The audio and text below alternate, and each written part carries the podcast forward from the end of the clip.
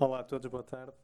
Portanto, a ABIC, a Associação de Bolseiros de Investigação Científica, é uma associação que, ao contrário da maioria das associações, tem como objetivo extinguir-se a si própria, na medida em que o nosso objetivo final é o fim do Estatuto de Bolseiro de Investigação, que é um, um estatuto que vai contra imensa legislação e imensa documentação relativa ao que é um trabalho, um trabalhador. E começa então, começo a falar nestas questões, esta minha breve, que eu tenciono que seja breve intervenção, dizendo que, muito sucintamente, um bolseiro de investigação não é nada, não é uma pessoa que, que seja representada devidamente ao nível das instituições ou, ou das, uh, quer na sua escala maior, as universidades e politécnicos, como ao abrigo dos seus próprios centros de investigação, na maior parte das situações não são efetivamente representativos de nada nem de ninguém, não têm quaisquer direitos ou, ou têm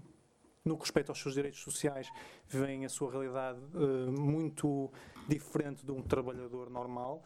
uh, não tendo inclusive um vínculo laboral, portanto não é alguém que, que veja reconhecida uma ligação contratual de trabalho com uma instituição e, portanto, eh, são desde logo parente pobre eh, a nível laboral das instituições de ensino em, em, Portugal, pelo menos no nosso entender, apesar de, obviamente, a ABIC eh, estar solidária com imensas outras causas relacionadas com o mundo laboral dentro do, da academia, se assim podemos chamar-lhe. Por outro lado, gostava de falar um pouco também na, dos problemas que afetam os bolseiros, além da realidade de não termos uma imensidão de direitos, subsídios, de um, regulamentação que, que, permita que nós sejamos livres na nossa atividade, visto que os bolseiros muitas vezes acabam por subjugar a vontades superiores, correndo o risco de, caso façam o contrário, verem as suas bolsas terminadas ou não, ou não serem renovadas, etc. Eh, isto quando as suas bolsas dependem dos seus supervisores diretos, pelo menos. No caso de das suas bolsas ou dos seus contratos não dependerem dos supervisores diretos, mas sim da FCT, apresenta-se outro número, outro sem fim de problemas, nomeadamente a falta de um compromisso, de uma periodicidade de, de, dos programas de financiamento de contratos individuais ou de bolsas individuais, passando ainda pelos, por algumas, algumas vezes graves, como foi particularmente no anterior governo, graves problemas de falta de transparência no que respeita às regras, eh, empregos nos, nos concursos, nas candidaturas a esses concursos, quer seja de projetos, como, como eu falava anteriormente, ao nível dos contratos e das bolsas individuais. Para terminar, como disse, isto seria bastante breve, queria mencionar três uh, desenvolvimentos relativamente recentes, o primeiro dos quais, se calhar,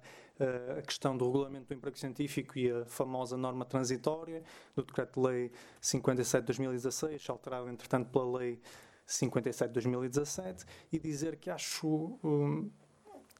todos nós ficamos com alguma esperança quando este processo começou a desenvolver e estamos tremendamente desiludidos, visto que até agora, que seja do conhecimento da ABI, que não há qualquer pessoa contratada ao abrigo desta norma transitória, não existem perspectivas de, de posta em prática desta lei que já é publicada há mais de um ano, bastante mais de um ano, e como tal tem-se verificado que não veio até haver uh, criar qualquer espécie de mudança, embora continue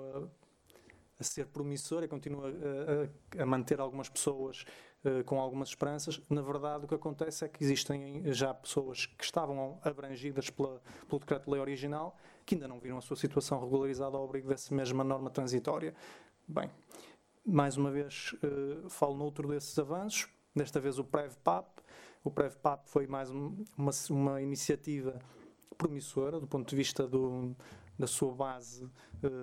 do que origina esta iniciativa. No entanto, eh, a verdade é que até este momento verifica-se mais uma vez a questão da opacidade, não, não se conhece quase eh, rigorosamente nada em relação ao processo, como está a estão a funcionar as CAB, nomeadamente, no nosso caso, a CAB do Ministério da Ciência, Tecnologia e Ensino Superior,